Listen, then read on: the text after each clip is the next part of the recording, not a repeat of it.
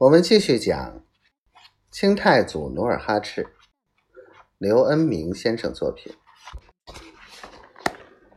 老韩王一惊，随之走下交椅，在大殿里走来走去，皱眉沉思。中午，他把诸王大臣辞走，用过午膳之后，就到后宫歇息。他躺在玉榻上，朦胧中觉得东海卷来阵阵巨浪，那浪头铺天盖地，翻过高山大河，直奔新城而来。他仿佛看见占据辽东海岛的明廷总兵毛文龙，耸立浪尖，手挥狼牙棒，犹如一条猛虎。朝他扑来，老韩王吓醒了，他揉了揉惺忪的睡眼，起身四下看看，并无人影，就又躺下。然而这次躺下，他再也闭不上眼睛了。他呆呆的望着天花板，思绪万千。日影西斜，老韩王马上传令诸大臣备了进殿议事。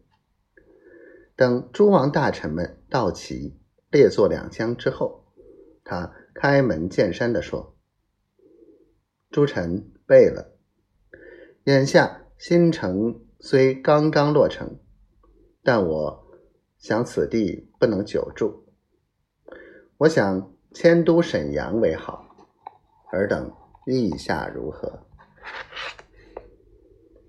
诸王大臣一听，异常吃惊，一个个面面相觑，猜不透韩王心意。